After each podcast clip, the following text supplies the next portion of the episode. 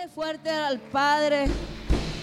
Y mira también, dale fuerte ese aplauso a esas personas que nos siguen por las plataformas digitales Camino de Dios. En el nombre de Jesús, dale fuerte ese aplauso. Esas personas que nos siguen por internet, en el Facebook, esas personas que nos siguen en el YouTube, en el Twitter. Dale fuerte ese aplauso. Dios les bendiga grandemente. Dios esté bendiciendo a esas personas que están buscando la dirección de Dios, que nos honran visitando las páginas. Declaramos sobre sus vidas una abundante bendición. Aquí en Ciudad Mante, Tamaulipas. Amén. Puedes tomar tu lugar. Dios te bendiga. Bueno, dile al que está a tu lado, libres. Dile, Jesús nos ha hecho libres. Amén. Cuando recién llegábamos a, a esta tu casa, Camino de Dios, recién llegábamos, muchos de nosotros, el diablo había cegado nuestro entendimiento. Dice en 2 de Corintios 4:4, 2 de Corintios 4:4 dice que en los cuales el Dios de este siglo cegó el entendimiento de los incrédulos, para que no resplandezca la luz del Evangelio de la gloria de Cristo, el cual es la imagen de Dios. Amén. El Dios de este siglo, cuando nosotros llegamos a este lugar, estábamos bajo esa potestad o bajo ese gobierno o bajo ese cobijo de las tinieblas. Por eso decimos, Jesús nos compró a precio de sangre, nos trajo a esa luz admirable, nos sacó de las tinieblas y nos trajo a la luz admirable. Amén. ¿Por qué, ¿Por qué cegado? Es porque es algo que está cerrado. Está cerrada la visión. Cuando nosotros algo se cierra, se cierra la visión, por ejemplo, decimos, está ciego, no tiene visión, no tiene alcance, no puede ver. Así llegamos a este lugar, sin poder ver en el entendimiento, comprender por qué pasamos situaciones difíciles. A hoy, en, este tiempo, llegamos a pasar situaciones difíciles y decimos, Dios está tratando conmigo, Dios me quiere llevar a otro nivel de obediencia, Dios me quiere llevar a reconocer áreas en mi vida las cuales están mal, están torcidas, no están correctas. Y tenemos un entendimiento gracias a que estamos dentro de la luz. Pero recién llegamos a Cristo, no teníamos entendimiento. Estábamos completamente ciegos, sin visión, desesperados, con ansiedad. Nos pasaba un problema y queríamos salir corriendo porque se nos había cerrado el entendimiento. Bueno, llegamos a este lugar, no entendíamos por qué nos invitaban tanto al encuentro. Había personas que nos llegaban a invitar al encuentro y nos molestábamos por tanta insistencia. Y decíamos, bueno, ¿qué tiene ese encuentro? Que tanto quieren que yo vaya y como que me empujan y como que me empujan y, y no. Déjenme. Esto ya es presión. Esto ya, ya como que no me está gustando porque no entendíamos, no comprendíamos, pensábamos que el encuentro era un evento, pensábamos que el encuentro era algo simplemente como algo que tenían que hacer cada persona que llegara. Y, como mm, allí por la calle, al platicar con alguien, nos decían, de seguro ya te invitaron al encuentro, ya fuiste ahí, de seguro ya te invitaron al encuentro. Y era algo así como que ya estábamos a la defensiva por un entendimiento cerrado, por estar cegados, por no tener abierto ese entendimiento al propósito de Dios. Y el propósito de Dios al llevarnos a un encuentro, hoy podemos entender. Hoy las personas que acaban de salir de su encuentro, tú platicas con ellas y puedes entender que ellas hoy pueden entender por qué se les esforzaba, por qué se les invitaba, por qué se les decía, ve, ve. Es necesario que tú le des un tiempo a Dios. Es necesario que tú te sientes con Dios. Es necesario que tú sepas que necesitas sentarte y sincerarte con Dios y decirle a Dios, Dios, ya no puedo. Necesito que me limpies. Necesito que transformes mi corazón. Necesito que restaures mi corazón. Necesito que me ayudes. Y es esa persona que hoy puede decir, hoy puedo entender, después de haber ido, ya comprendí, ya entendí que mi entendimiento estaba cegado, que no tenía visión, que no tenía un propósito. Bueno, pues precisamente Dios, nuestro Dios, Todopoderoso, dice, tú has sido libre. Tú has sido libre. Pero hay algo que está pasando, que alguien te quiere robar lo que yo te he dado. Hoy Jesús quiere que aprendamos a permanecer firmes en la libertad que Él nos ha dado. Él quiere que hoy nosotros aprendamos cómo guiarnos por el Espíritu Santo, como dice su palabra. Estad firmes, vestidos de toda armadura, vestidos de la palabra, llenarte de palabra. ¿Para qué? para que sea la palabra la que resista todo dardo o que resista toda palabra que viene a nuestra mente, que viene a nuestro entendimiento. Esa palabra que en el día de la aflicción, en el día del problema, nos acosa. Esa palabra que podemos recibir, sea de cualquier persona, tanto muy cercana como persona que no está cerca de nosotros, va a haber una palabra que el enemigo va a querer sembrar a través de alguien para hacernos dudar de la libertad que ya tenemos en Cristo. Amén. Dáselo fuerte al Padre. Vamos a primera de Pedro 5:8. Nosotros tenemos varios adversarios pero hoy vamos a hablar de uno en especial. Dice, sed, sobrios y velad, porque vuestro adversario, el diablo, como león rugiente anda alrededor buscando a quien devorar. Dile al que está a tu lado hoy, como que te andan buscando. Defiéndete, dile a mí no. A mí no, dile, dile, a mí no. Ay, Dios mío, así como que, ay, no, yo no. Dice, sed sobrios. ¿Qué es lo que nos va a mantener sobrios? Una vida de comunión con Dios, con Cristo.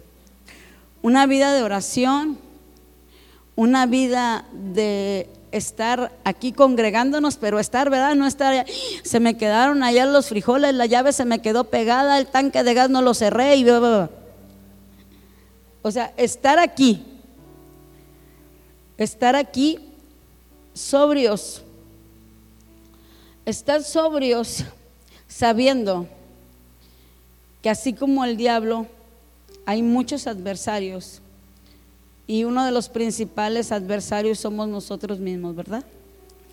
Amén. Bueno, dice, y velad, porque vuestro adversario, el diablo, Velad, cuando está hablando de velad, a decir, voy a traer las ojerotas acá. Habla de velad porque habemos ocasiones que caemos en tiempos de reposo, tiempos donde se nos es fácil dejar de hacer lo que Dios nos manda hacer. Se nos es fácil dejar, dejar de leer la Biblia, dejar de orar, dejar de compartir palabra, dejar de asistir a la casa de paz, dejar este... Hay cosas que Dios nos manda hacer. Se nos es fácil decir, ya no voy a la academia, ahí después al fin me vuelven a inscribir. Se nos hace fácil todo. Son esos tiempos de reposo donde se nos es muy fácil ser independientes de Dios o bien podemos estar congregándonos, pero no ponerle la pasión, no ponerle la entrega y el compromiso a cada palabra que Dios nos habla. Si Dios nos habla, un ejemplo, el martes, ¿de qué se habló la palabra?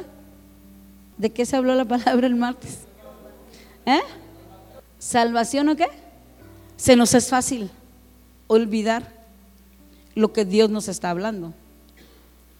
Y Dios está hablando servicio tras servicio, servicio tras servicio. Y por eso Dios hoy habla y dice, velad, velad, velad, estad sobrios, estad despiertos, estar con compromiso. Porque mira, si tú no vienes despiertos en tus cinco sentidos, a recibir la palabra, a recibir lo que Dios nos quiere decir a través del predicador, a través de la persona que Él esté usando en, en ese día. Él esté usando en ese día. Entonces va a ser muy, pero muy fácil que ronquemos. ¿Cómo que ronquemos? Sí, que todavía el relax sea mayor. y que simplemente aproveche el adversario. Un ejemplo, los sacerdotes del hogar, los varones. Ellos son los que constantemente tienen que tener una relación con Dios. Son los que tienen constantemente que estar cuidando a la mujer y a los hijos. Son los que constantemente tienen que estar recibiendo de Dios para dar a su familia.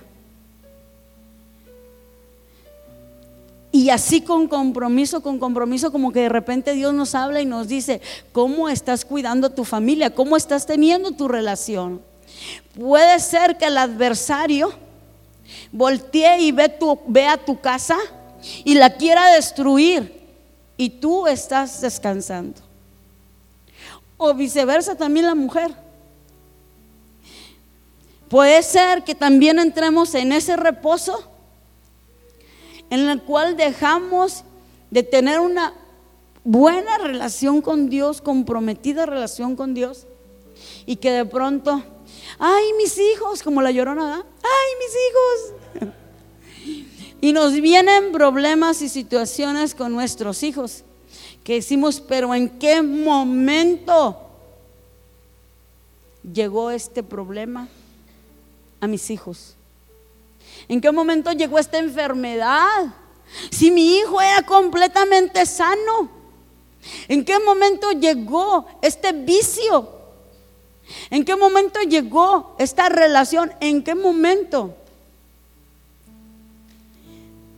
En el momento que no velamos, en el momento que no estuvimos sobrios, en el momento que el adversario nos estudió, nos vio y dijo, por aquí, por aquí entró. Uh, hizo fiesta. Y dijo, se descuidó, se descuidó. Lo hizo por rutina, lo hizo por costumbre, no lo hizo con pasión, no se comprometió, no lo hizo con entrega.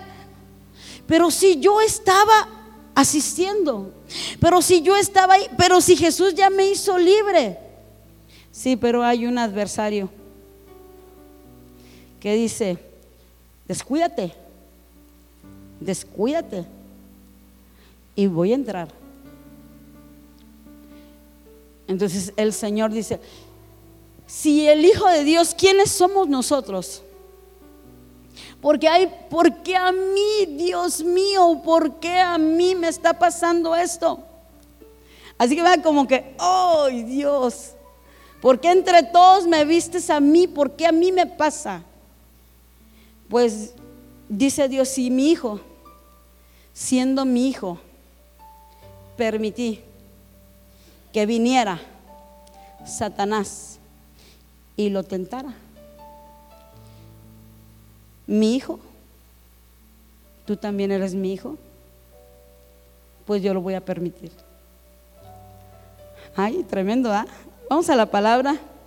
Vamos a Mateo 4. Dice, y vino a él el tentador y le dijo, si eres hijo de Dios, fíjate, lo, lo primero que se ataca, la identidad. ¿Qué es lo primero que se ataca? La identidad de hijos. Y si eres hijo de Dios, di que estas piedras se conviertan en pan.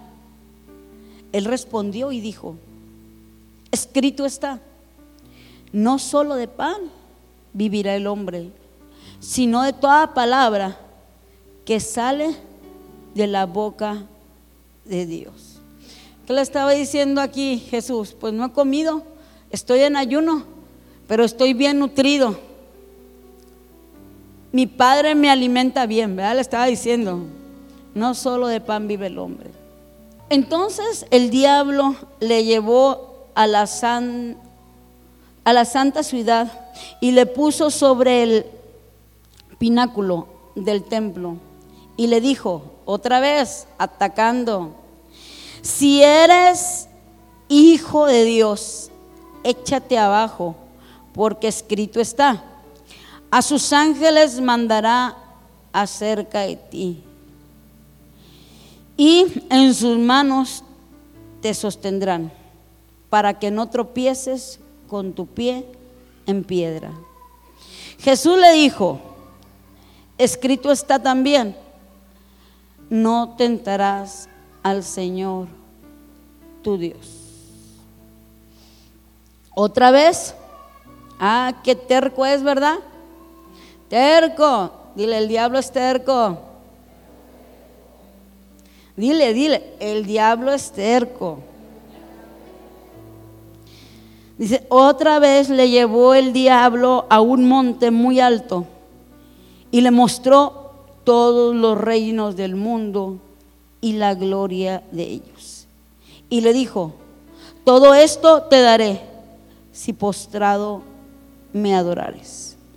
Entonces Jesús le dijo, vete Satanás, porque escrito está, al Señor tu Dios adorarás y a Él solo servirás.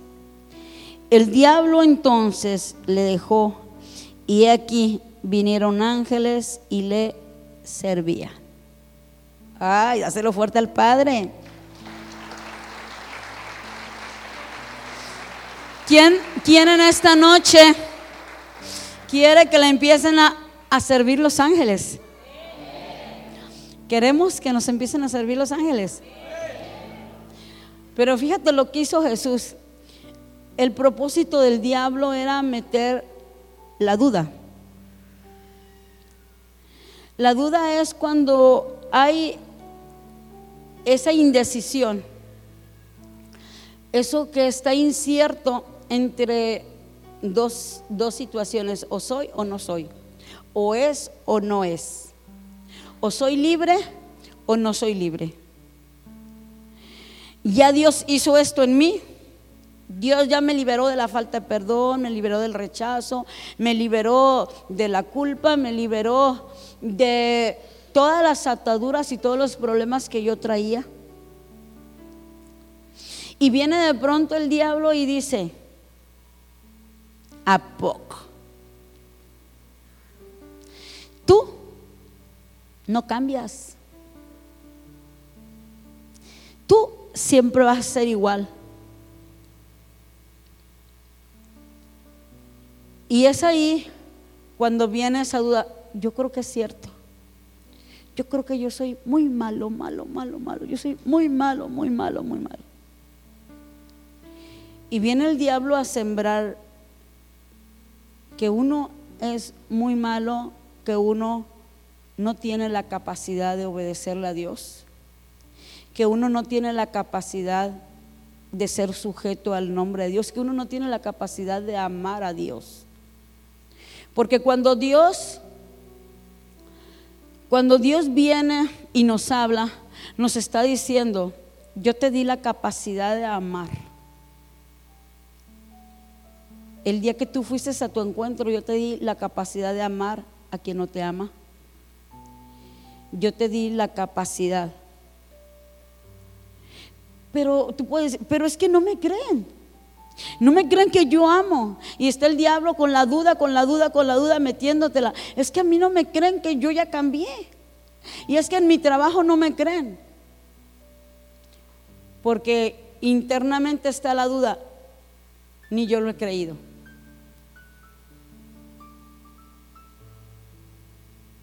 Si no te creen y eso te quieren sembrar, el enemigo, el adversario, es porque ya estudió, porque ya volteó, porque ya te vio y dice, no lo vas a poder hacer. Yo voy a sacar adelante este negocio. Tú, si siempre has sido un fracasado. Viene alguien y te dice, no, tú no vas a poder. Tú no vas a poder. ¿Qué es lo que está trabajando el diablo a través de alguien más? La duda. La duda de que somos hijos de Dios. La duda de que Él prometió un proceso para llevarnos a ser imagen y semejanza. Y no porque seamos buenos, sino por su gracia. Y no porque podamos, sino por su gracia. Decía Pachuy el, el martes, a lo mejor la sociedad no te lo va a perdonar nunca los errores. Pero Jesús sigue hablando, que nadie te meta la duda de que eres libre. Que eres libre para decir, soy hijo de Dios. Dios va a usar mi vida para testificar que Él está vivo. Dios va a usar mi vida para testificar que Él venció el pecado en la cruz. Por lo tanto, a medida, hoy, el, hoy nuestro Señor Jesús nos dice, a medida que tú digas, escrito está. Y es así de fácil. Es, así de fácil cuando nosotros, Jesús ahí estaba en ayuno y estaba buscando la gloria de Dios. Y Jesús estaba ahí buscando que la presencia de Dios, la presencia de su Padre. Y él al buscar la presencia de su Padre, él se estaba fortaleciendo. Él se estaba limpiando. Y cuando un hijo de Dios empieza a limpiarse de la duda, a sacudirse la duda, a quitarse de la mente la duda, del razonamiento la duda, a decir, esta es mi duda, esta es mi incredulidad, sí, reconozco, tengo, por eso dice, el Dios de este siglo cegó el entendimiento a quiénes? A los incrédulos. ¿Cuándo es? Cuando llega la duda o cuando nos mueve el diablo de la posición de ser hijos de Dios. Pues ¿qué es duda? Es incredulidad. No creemos, regresa la ceguera y no puedo darme cuenta que es por gracia que soy hijo de Dios que es por gracia que puede haber un cambio en mi vida, que yo tan solo tengo que poner un corazón sincero expuesto delante de Dios. Yo solo tan solo tengo que hablarle y decirle, decirle, Jesús, estoy aquí, dáselo fuerte, se lo vas a dar. Decirle, Jesús, estoy aquí porque necesito que me afirmen en esa identidad. Y empezar. Bueno, ¿qué hizo Jesús? Pues estaba ayunando. Estaba haciendo al ayunar. El Espíritu lo llevó allá. Entonces, si hay duda, si hay incredulidad, hay que empezar a trabajar. ¿Cómo crece la fe? Por el oír, por el oír la palabra de Dios. ¿Cómo crece la fe? Ayunando, matando y dominando y sujetando nuestros deseos, nuestro yo, buscando el rostro de Dios, viendo quién es Dios, viendo que Él todo lo va a poder, viendo que no lo vamos a hacer nosotros. Sí, ciertamente no vamos a esperar que Él venga y vea y pero me refiero a que Él produce en nosotros un carácter, un tanto el querer como el hacer por su buena voluntad. Cuando nosotros eso lo creemos, algo muy bueno traen las pruebas en nuestra vida para reconocer que ya Dios lo hizo, que somos libres. Amén. Dile al que está a tu lado, yo soy libre. Díselo, díselo. Como que no te cree. Dile, yo soy libre. Claro y fuerte, dile, yo soy libre. Bueno, Santiago, vamos a Santiago 4. ¿Qué hizo Jesucristo? Pues resistió al diablo, huyó y los ángeles vinieron y le sirvieron. Amén. ¿Qué tenemos que hacer nosotros? Resistir. Vamos a Santiago 4, del 7 al 10. Dice, someteos pues a Dios. ¿Qué dice? Someteos pues a Dios. Resistid al diablo y huirá de vosotros. Primero que dice, someteos a Dios. ¿Qué dice? Vamos a regresar a Dios. Todo lo que esté torcido, todo pensamiento, toda actitud, pues vamos a buscar la voluntad de Dios. Para así poder resistir. Una persona que no se somete a Dios no va a poder resistir. ¿Estamos escuchando? Una persona que no se somete a Dios no va a poder resistir. No va a poder resistir. ¿Por qué?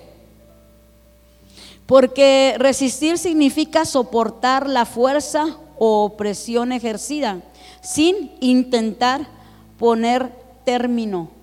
Si el diablo te está dando duro con las finanzas, ya te acabó. Ya traes la, ahora sí, la bolsa hasta los 50 centavos se fueron. Hasta el 10 se fue. Y te está dando duro y duro. ¿Y dónde está tu Dios? Dice el diablo.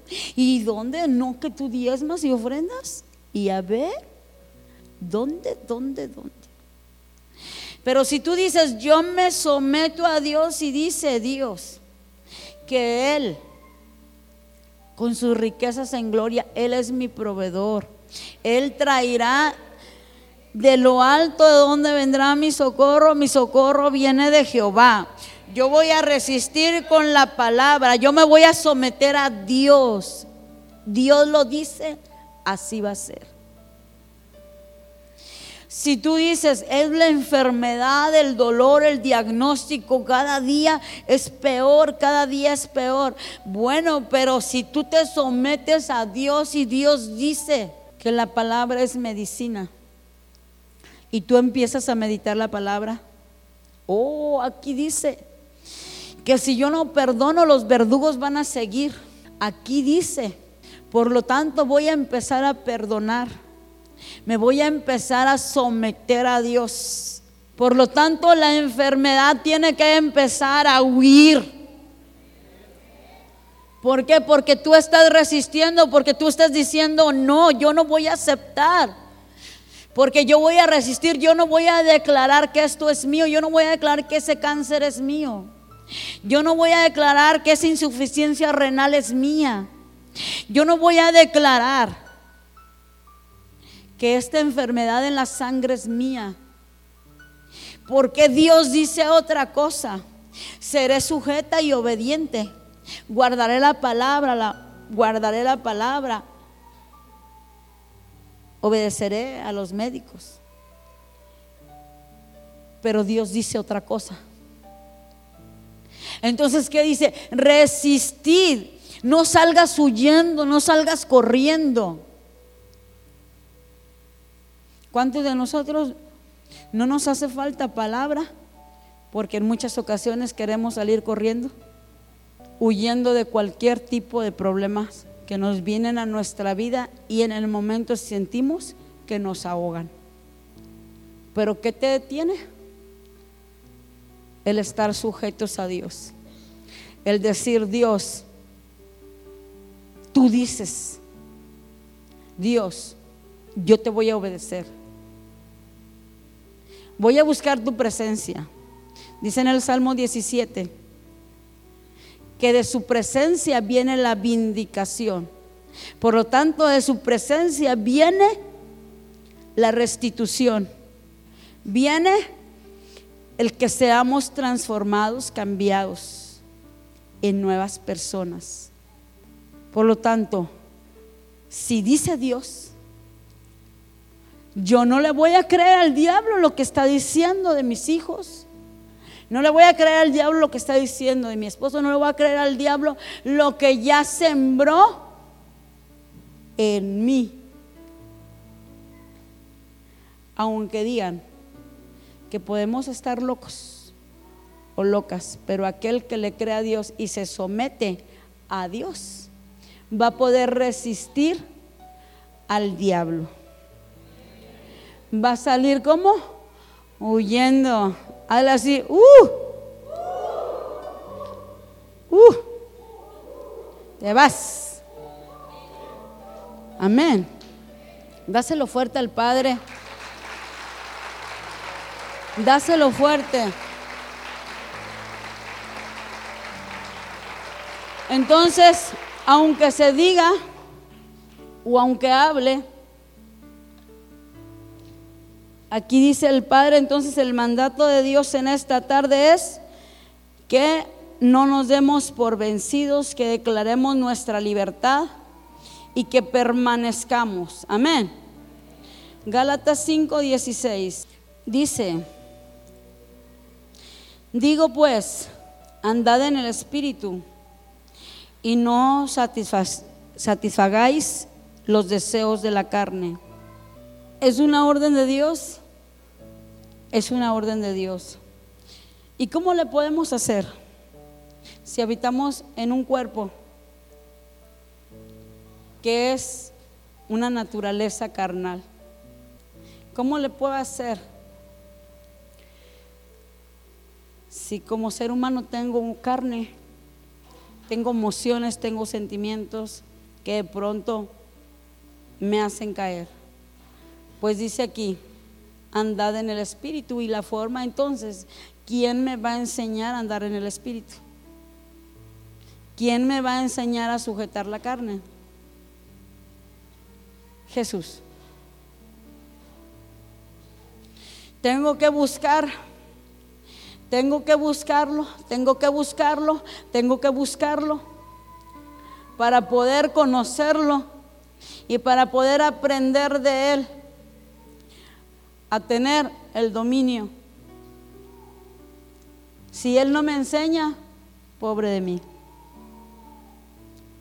Si yo no soy persona que busco conocerlo ¿Y cómo lo voy a conocer? Hablando con Él, estudiando su palabra y compartiéndole a la gente.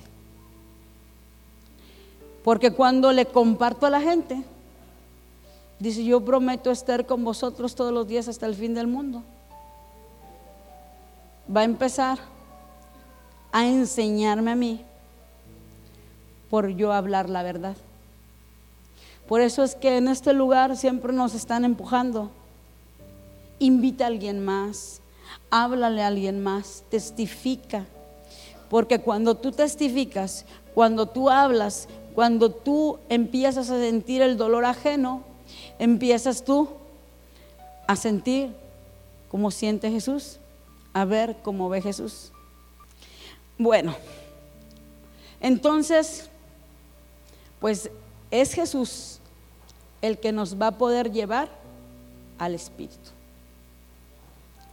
Es Jesús el que nos va a poder ayudar a no satisfacer todos esos deseos que queremos hacer, todo lo que queremos hacer, que queremos darle mucho gusto a, lo, a lo que anteriormente le dábamos. Amén. Ok, pues hoy el Padre nos está diciendo, tenemos que cuidar la libertad que el Hijo nos da. Dile al que está a tu lado, vamos a cuidar la libertad. Porque yo he creído que soy libre. Dile, yo sí, yo sí lo creo. Dile, yo sí lo creo. Yo sí lo creo. El diablo me tiene miedo, dile. No me soporta. Porque entre más viene, más adoro. Y más le digo, escrito está, solo a Dios adoraré. Amén.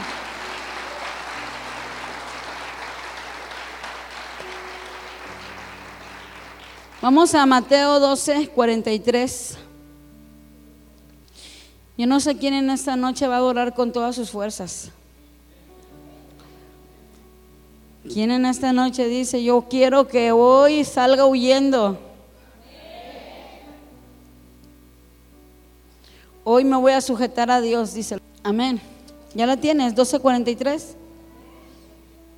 Dice, el espíritu inmundo que vuelve. Dice, cuando el espíritu inmundo sale del hombre, anda por los lugares secos, buscando reposo, y no lo haya. Entonces dice, volveré a mi casa de donde salí. Y cuando llega, la haya descombrada, barrida, adornada. Dile, ese soy yo.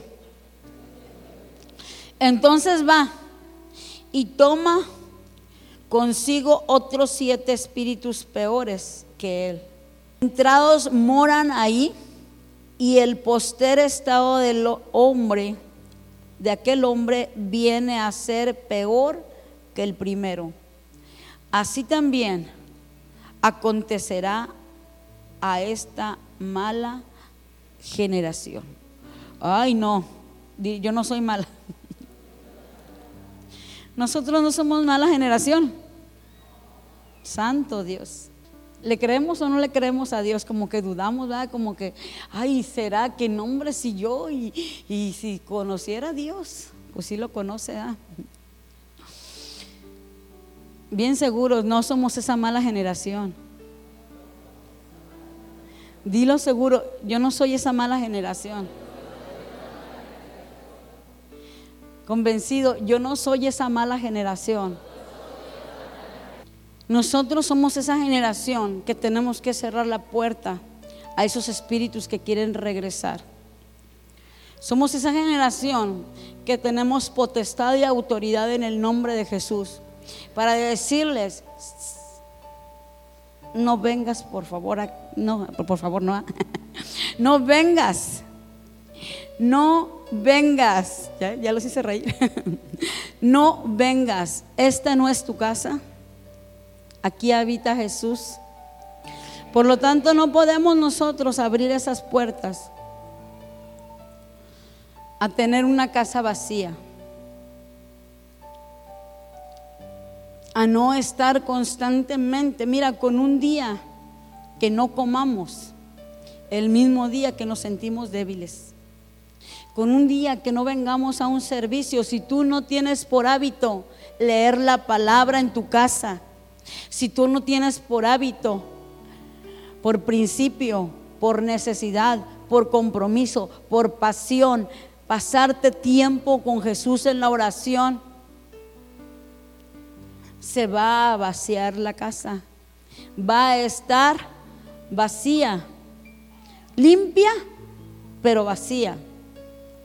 Y en cualquier ratito, como hablábamos hace ratito, en cualquier ratito se va a abrir la puerta. En cualquier ratito se va a abrir la puerta. En cualquier ratito.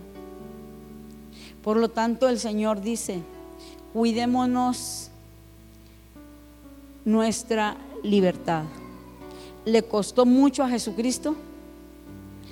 le costó mucho al Hijo de Dios, le costó mucho al Padre que tú y yo podamos ser libres.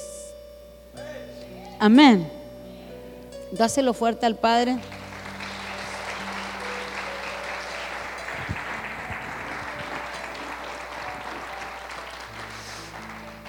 Es por eso que hoy voy a hacer un llamado especialmente para las personas que nos visitan hoy por primera vez, que dicen, yo necesito que Jesús me haga libre. Y esta palabra es también para toda persona que dice, yo hice mi encuentro o yo recibí a Jesús como mi Salvador. Y la verdad, he abierto puertas, la verdad, yo tengo duda, la verdad vino a mi vida incredulidad, yo he creído en el enemigo, yo he creído en la deuda, yo he creído en la enfermedad, yo he creído en esos problemas que han venido a mi vida. Si tú eres esa persona, puedes pasar al frente. Y todos los demás, adorando como nunca, diciendo escrito está, solo a Dios adoraré.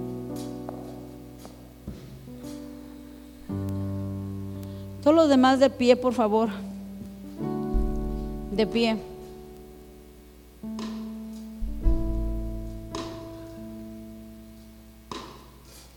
Cierra tus ojos.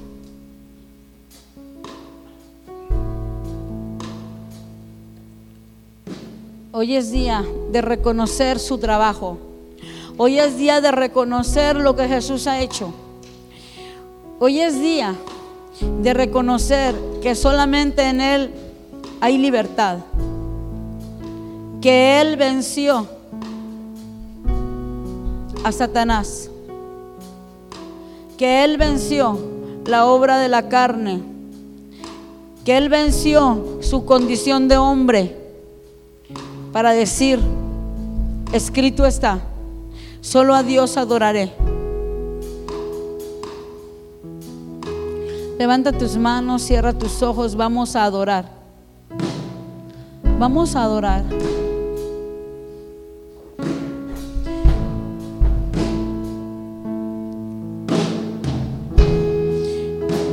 Yo no sé cuánto te quiera o te haya sacudido el enemigo.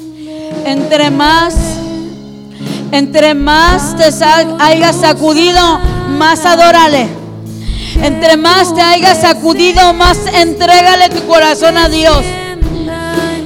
Entre más haya venido la adversidad en esta noche, más entrega tu corazón al Padre.